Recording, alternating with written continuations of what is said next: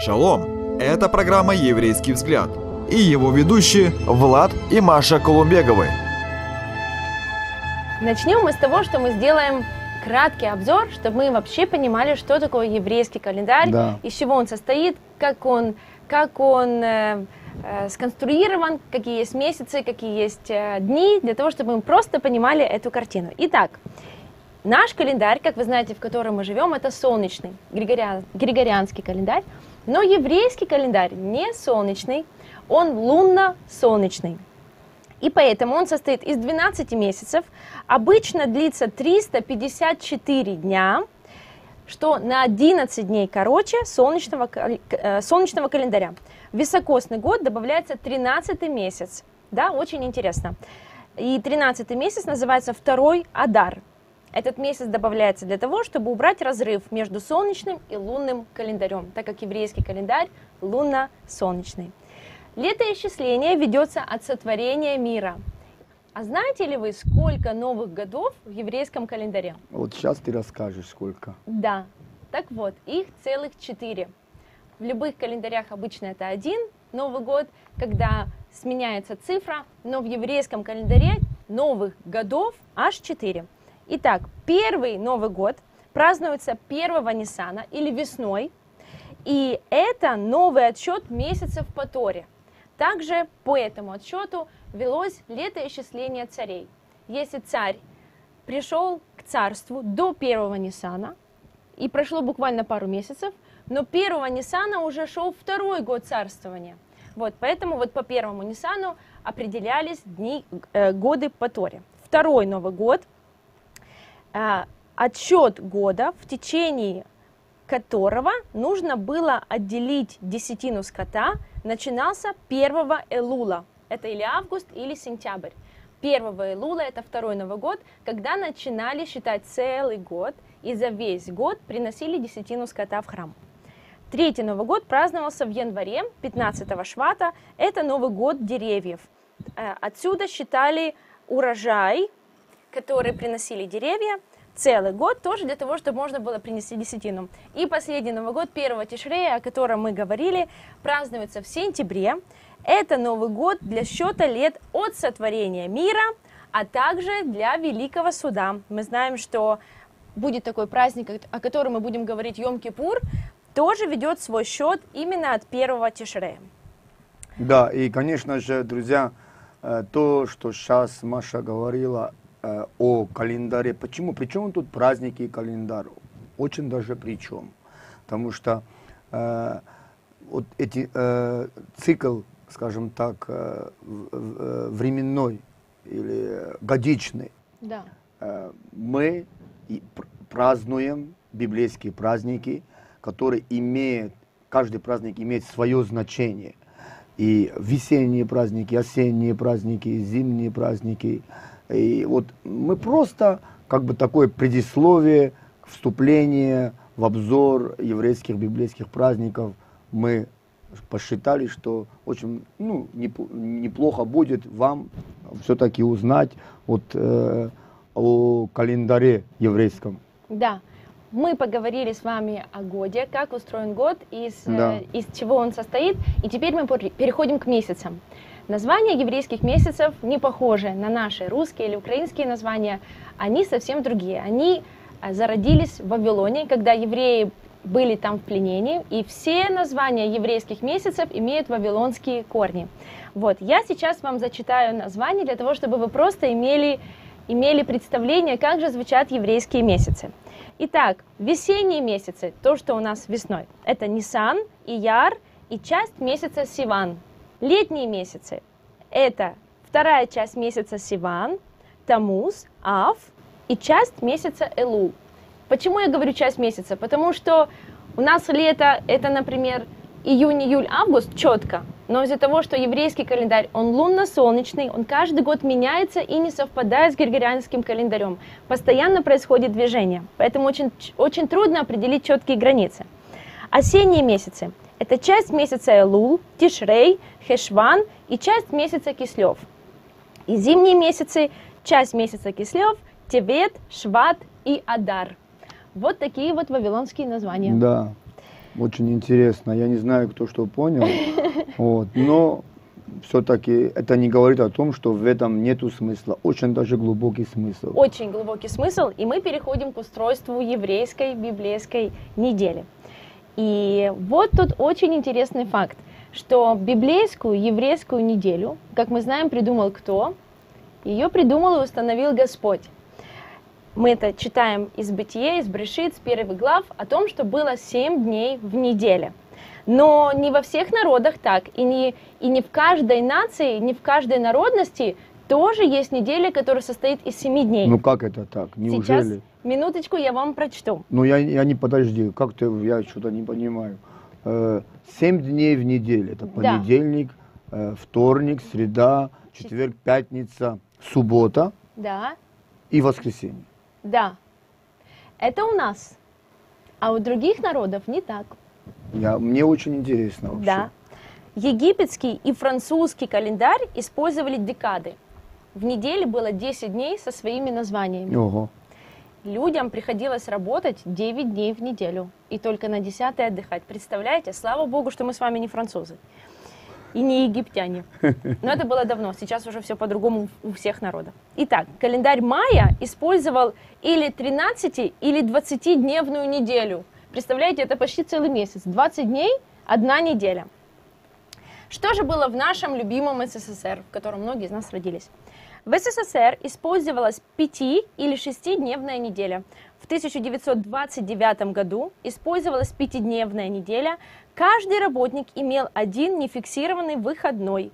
А с 1 сентября 1931 года она была заменена шестидневной неделей с фиксированным днем отдыха. Ага. Обычная семидневная неделя, в которой мы живем все сегодня, была введена только 26 июня 1940 года, не так давно. Советский Союз перешел на семидневную неделю. В Литве до принятия христианства использовали девятидневную неделю, а древние римляне и этруски использовали восьмидневную неделю. Восьмой день был особенным, он был базарным. Ага. В этот день все римляне должны были идти на базар и делать свои покупки. Я не знаю, друзья, может быть для, для вас это не новости, но для меня, честно, это я не знал, что в других народах когда-то существовала 10-дневка в неделю. Или там- 20-дневная. Или 20-дневка, что 20 дней это одна неделя. Ну, это интересно. А у нас, у нашего народа, или другими словами, уже, что нам говорят еврейские библейские праздники, Да. основанием семидневки в Да. неделю это Слово Божие. Это красота. То есть на шестой день Закончи все твои дела и входи в шаббат в шаббат. и шаббатствуй. Да, и как вы знаете, сейчас все страны мира приняли семидневную неделю. Очень много медиков и психологов подтверждали тот факт, что организм человеческий, наша психика и наши физические способности действительно могут адекватно э, воспринимать 6 рабочих дней, и нам необходим седьмой день выходной. Мы никак не можем растянуть себя на 20 дней или на 10 дней. И как мне нравится, как мой муж заметил, что у еврейского народа это жемчужина, это как бы, это было с самого начала. Господь так определил, что мы живем 7 дней в неделю. И теперь мы переходим к еврейско-библейскому дню. Здесь тоже многое необычного. Еврейско-библейскому дню, Дню. дн- дню, Да, неделя состоит из, из дней, и, э, как вы знаете, с еврейским днем тоже все необычно, и тоже все по-новому, потому что день в еврейской и библейской традиции начинается, как многие из вас знают, когда? Вечером. О, Вечером, когда заходят, заходит солнце и на небе поднимаются звезды, тогда мы знаем, что в этот день, зарож- в, этот, в эту минуту, когда мы видим звезды, зарождается новый день. Божья милость обновляется, приходит в этой прохладе ночи успокоение, ветер продувает все и всех, и начинается с рассветом солнца просто новый, новый шанс, новый день, новое благословение, но все это начинается вечером. И этому тоже есть подтверждение в Писании, что и был вечер, было утро, день первый. да, да. Очень важно, дорогие друзья, на самом деле Может быть, кто-то слышит сейчас нас и постоянно слышит еврейско-библейский праздник, еврейско-библейский э, там, э, день. Ну, так оно и есть. А что же, а шо же, а шо же с этим делать? Если Бог, который, во-первых, образовал для себя народ, еврейский народ, как мы знаем, что слово еврей означает странник, пришелец, то Бог и, конечно же, даровал своему народу, как своим детям, эти праздники и эти уставы, постановления, законы, заповеди, чтобы что, а мы потом расскажем, чтобы что, для чего, для чего эти праздники вообще, Да. уставы, Ой, это дальше. да. А сейчас еще на секундочку вернемся к дням еврейской недели, и мы узнаем еще следующий интересный факт, что во всех народах каждый день недели имел свое название и очень часто был посвящен кому-то из божеству. Например, как вы знаете, воскресенье во многих народах звучит где-то подобно как Сандей, то есть день, который посвящен Богу Солнцу. Ой. Но в еврейской традиции ни один день недели не имеет особого названия. Все дни недели называются первый, по отнош- например, первый день недели, у нас понедельник, да, а у них воскресенье. И У он- них это у кого? У нас. у нас, в У нас. Израиле У или нас. у нас. У нас что? Он называется первый по отношению к субботе. Следующий недель, э, день недели называется второй по направлению к субботе. И так К дальше. шабату. Да, к шаббату. Третий. То есть с первого дня недели мы все уже ждем шаббат. И этому доказательство названия наших еврейских дней.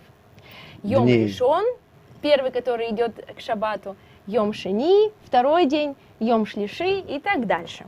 Мы разобрали то, что э, в чем праздники встроены, во что они встроены, где они живут, как говорится, весь календарь, неделю, месяцы, дни. А теперь мы будем говорить о самих праздниках, откуда они появились в нашем народе. Итак, если мы можем так сказать, то пункт первый говорит о том, что мы получили наши праздники от Господа. Есть народ, который получил свои праздники прямо из рук своего Бога. Это еврейский народ. По сей день евреев, рассеянных по всему лицу земли, в определенные дни года объединяют торжества, выражающиеся в традициях их предков. Где бы евреи не были, в Африке или во Франции или в Египте, А они везде. а они везде, и это объединяет нас народ. Где бы мы ни были рассеяны, праздники хранят нас. И действительно, они хранят нас тем народом, который Господь создал. Но еврейские библейские праздники – это не просто традиции, но это праздники, которые Господь заповедал соблюдать своему народу. И сейчас мы можем открыть первое местописание, это Ваикра или Левит, 23 глава, 4 стих, говорит нам вот что. Вот праздники Господни, священные собрания, которые вы должны созывать в свое время. Впервые праздники названы, что это праздники Господни. И я думаю, что здесь мы тоже можем остановиться и поразмыслить о том, что ни один праздник во всей Библии, во всем Танахе не назван чисто еврейским праздником, или израильским праздником, или праздником, который только дан еврейскому народу. Но все те праздники, которые по- помещены в Библию, они названы праздники Господни. Потому что Бог сказал, это мои праздники, и я приглашаю моих детей прийти ко мне в дом, и праздновать вместе со мной эти особенные памятные дни. Смотрите, в русском языке слово праздник обозначает веселье, застолье и обильную еду. Мгм. Это то, о чем мы говорили. Но в еврейском понимании праздник это прежде всего взаимоотношения. Поэтому праздники библейские это праздники взаимоотношения Бога со своим народом. Это раз. Еще мы можем сказать, что праздники с иврита переводятся как маодим, и с иврита можно их перевести как установленные времена. Это как бы отец, который установил время, и в эти времена он ждет своих детей со всего мира, чтобы они пришли к нему и побыли вместе с ним. А, Еще а, мы исследовали, что же значит праздник по стронгу. Вы знаете, есть такой, есть такой э, Перевод. словарь, да, есть такой перевод Стронго. объяснение, да. И когда мы, когда мы смотрели, что же такое праздник вот в этом варианте, И мы заметили, что слово праздник всегда выражает активное действие. Он может иметь несколько значений. Отмечать, танцевать, устраивать фестиваль, совершать паломничество, кружиться и даже шататься как пьяный. О, так это мне знакомо. Очень даже активное действие я проявлял в праздники не Господни, а языческие. Но Господни праздники имеют абсолютно радикально другой характер, несут другой характер. Это что-то, что-то другое, противоречащее мирским, скажем так, или языческим праздникам. Да, и вот именно к этому есть одно интересное толкование Равина, которое говорит о том, что праздники народов заключены вот в чем. Сердца людей, которые празднуют эти, эти праздники, обращены к самим себе, к тому, чтобы повеселить себя, порадовать себя, действительно хорошо покушать, хорошо как-то погулять, но все торжество обращено лично ко мне. Но когда празднует Израиль, когда еврейский народ, он празднует свои библейские праздники, их сердца обращены к Господу. Они к Нему приходят, они Его благодарят за все, что Он сделал. Они как бы напоминают Ему всю историю, через которую они прошли.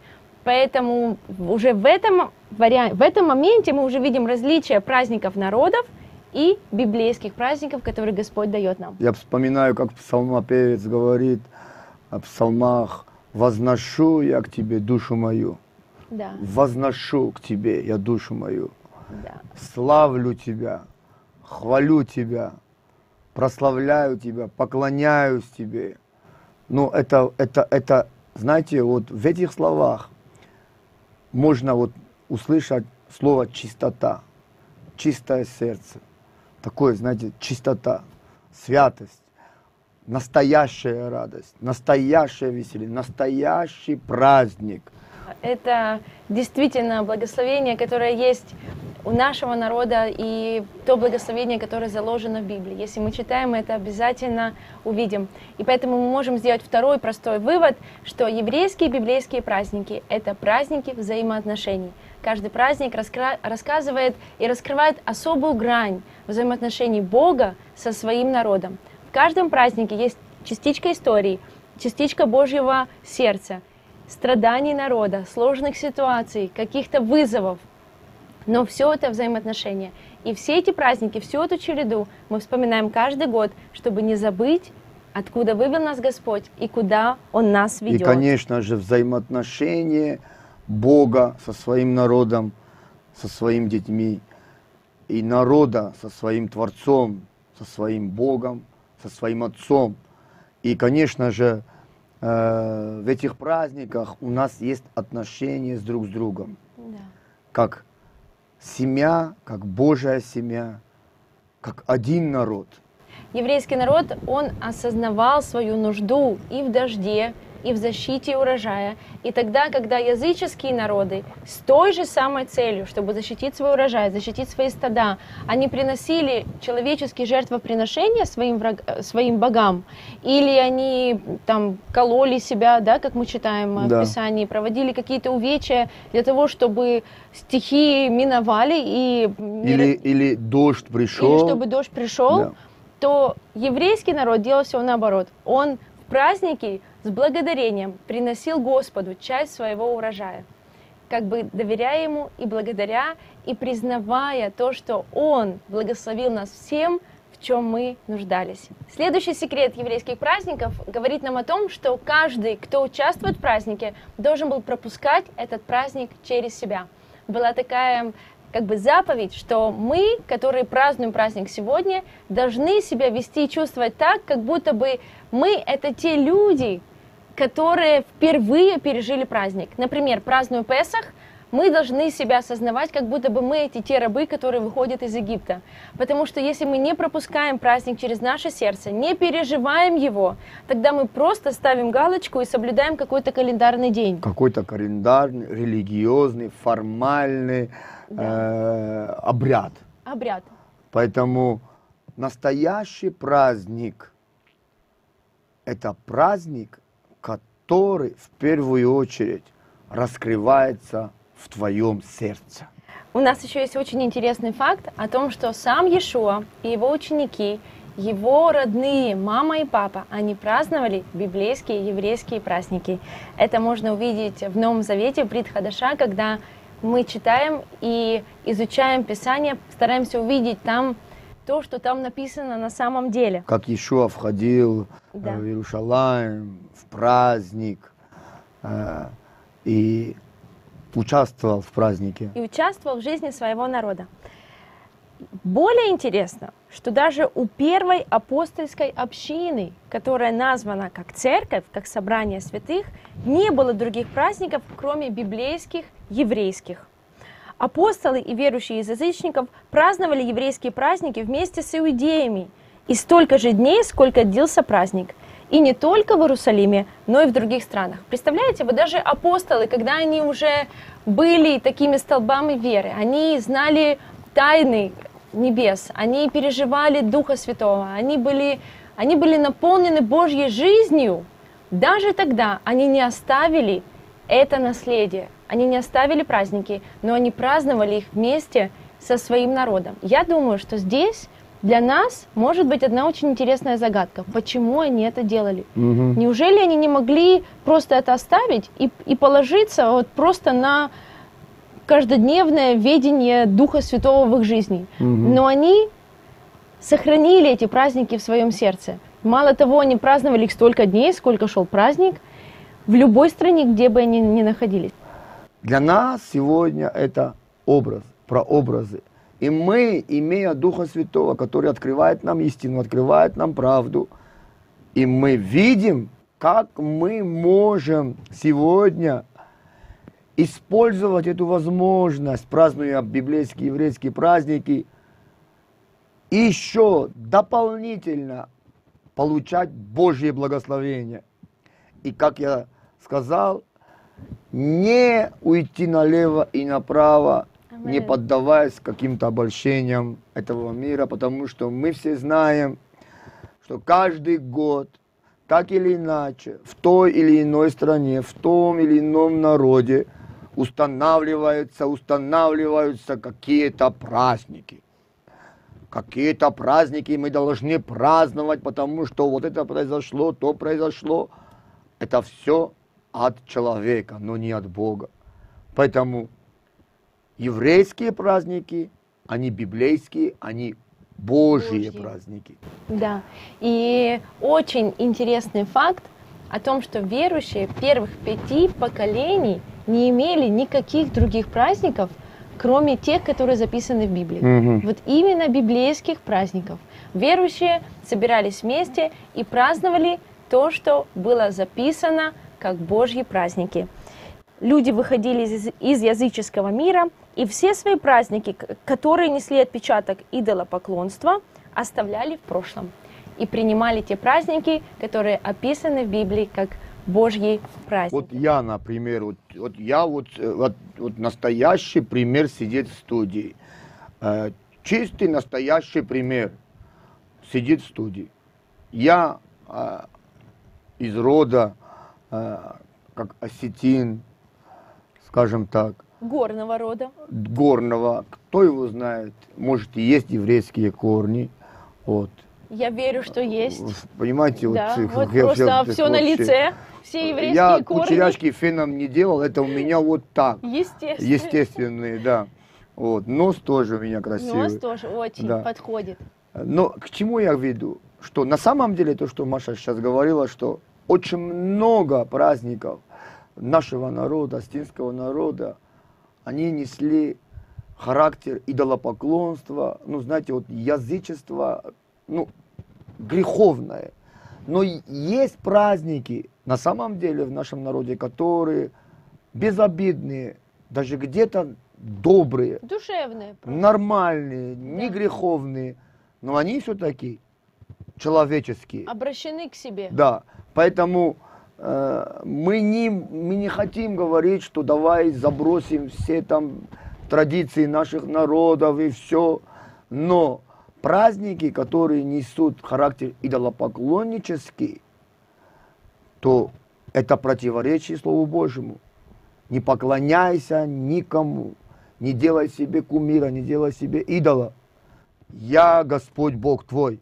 Амен. я живой, я Amen. я есть, и мне одному поклоняйся, Amen. если мы называем себя верующими.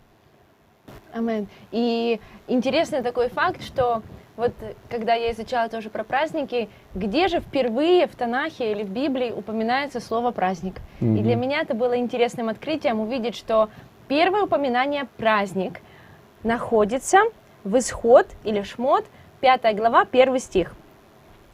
Вот что там написано. После сего Моисей и Аарон пришли к фараону и сказали так. Так говорит Господь, Бог Израилев, отпусти народ мой, чтобы он совершил мне праздник в пустыне.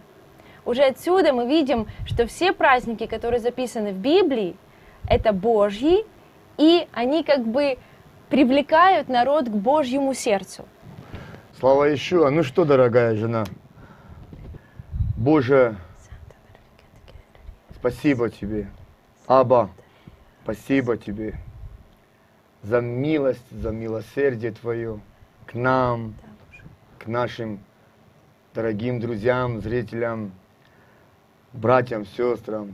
Боже, благослови свою мишпуху, благослови свой народ, состоящий из разных народов.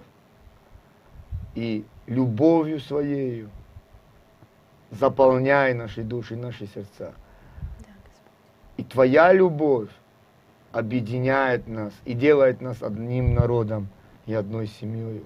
Мы благодарны Тебе, Аба, что Ты благословляешь, и Ты благословляешь и благословишь еще больше. Каждый дом, каждую семью, все, кто участвует в Твоем движении, движении Твоей любви, служении Тебе и Твоему народу. Благословляющий Тебя я благословлю и благословляющий твой народ будет благословлен тобою во имя Ишуа. Да, и пусть твой мир будет в каждой семье. Благослови мужей, жен, детей, и пусть твой мир действительно будет написан над их домами. Твой шалом, что есть целостность, полнота, гармония, пусть раскрывается в семьях, в сердцах, в домах, в жизнях Аминь. наших друзей. Ну что, друзья, шалом. И до Шаббат следующей шалом. передачи. Друзья, спасибо, что были с нами. Больше материалов на эту тему вы найдете на YouTube-канале «Киевская еврейская мессианская община».